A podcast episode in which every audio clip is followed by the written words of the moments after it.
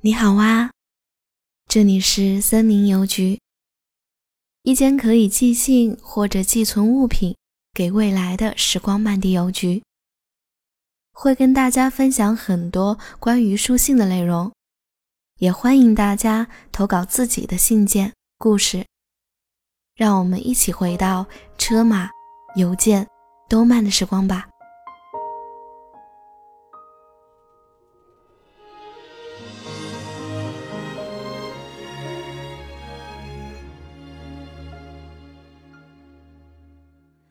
给二十年后的一封信，我偷偷观察你好几天了。你今年三十七岁，看起来不太老，体型没有发胖的痕迹，化淡妆，穿球鞋，衣着朴素，包包上没有 logo。你有一辆 AI 自动巡航的小车，那是这个时代的标配。你上了车，拿出一本书来读。虽然全球阅读早已电子化，你依然坚持纸书这个略贵一点的习惯。我不知道你做什么工作，想必应该很辛苦吧。上次你进入那间大厦，二十小时之后才出来，回程车上还睡着了，我有点欣慰。你没有长成什么可怕的样子，但也有点失望。你看起来就是个普通的上班族。原来二十年后，世界上最多的还是普通上班族，一点新意也没有。于是我趁着红灯走上前，敲敲你的车窗，窗玻璃向下滑开。你看着我，你不认识我了。像所有三十七岁的大人，不再认识十七岁的少年。我问你，陈念，我值得活下去吗？你愕然瞪大眼，大概不明白这个少年发什么神经。车窗防备的关上，车子匆匆开走。我站在原地难过，但是几分钟后，你回来了。你问我。为什么问这个问题？你怎么知道我的名字？我没有回答。沉默是所有少年擅长的事。于是你带我回家。你住一间小小的出租房，不华丽，布置得很简洁。你让我洗完澡吃东西，就像另一个人曾经照料我那样。我边吃边看着你。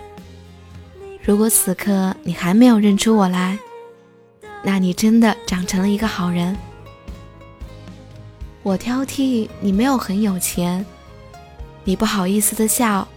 我又说，你看起来也不像特别聪明，根本不够保护几个人。你很诚实，念书时还是聪明的，但后来发现。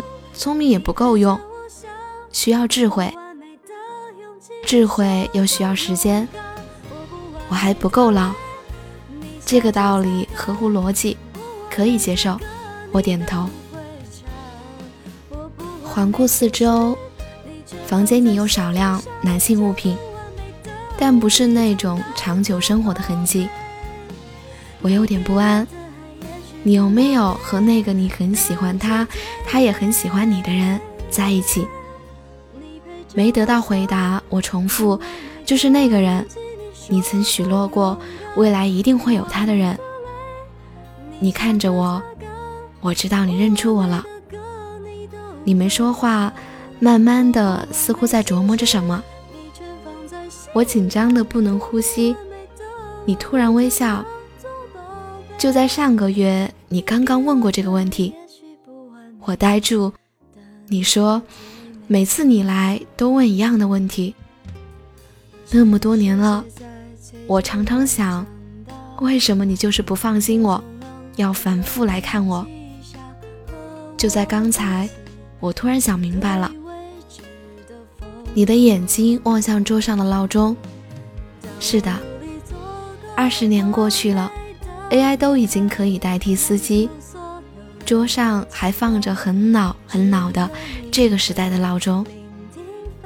我也明白了，我说，不是我来看你，是你来看我，是三十七岁的陈念无法忘记，一次一次回来看十七岁的我。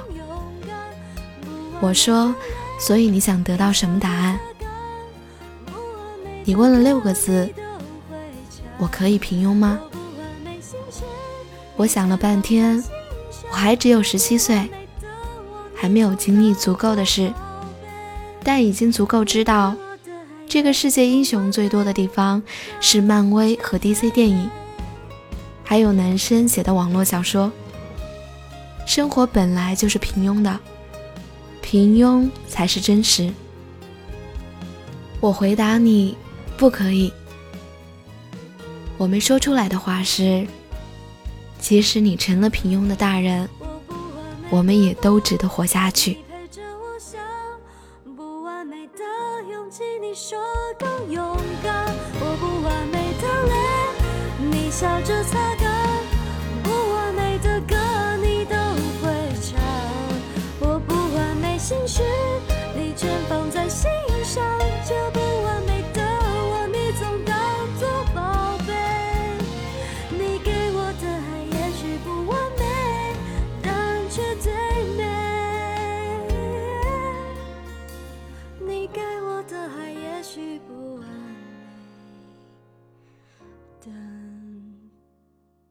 却最美。